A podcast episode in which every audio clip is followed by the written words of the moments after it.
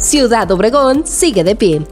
Los clubes de servicio cumplen una labor muy importante en las comunidades donde se desarrollan y en Ciudad Obregón, el Club Rotario Internacional ha tenido papel trascendente desde que fue fundado por quien fuera el primer rector del Instituto Tecnológico de Sonora, ingeniero Marco Antonio Salazar Ainza.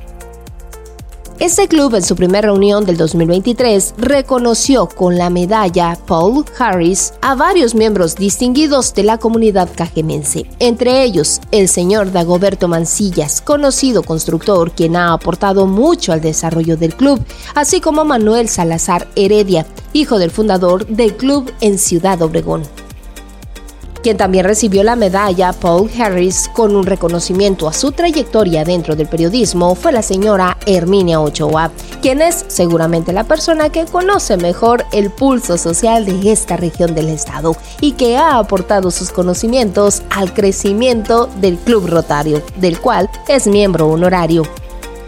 Enhorabuena a los clubes de servicio y su labor desinteresada y por supuesto a los galardonados en esta primera sesión solemne del Club Rotario Internacional en Ciudad Obregón.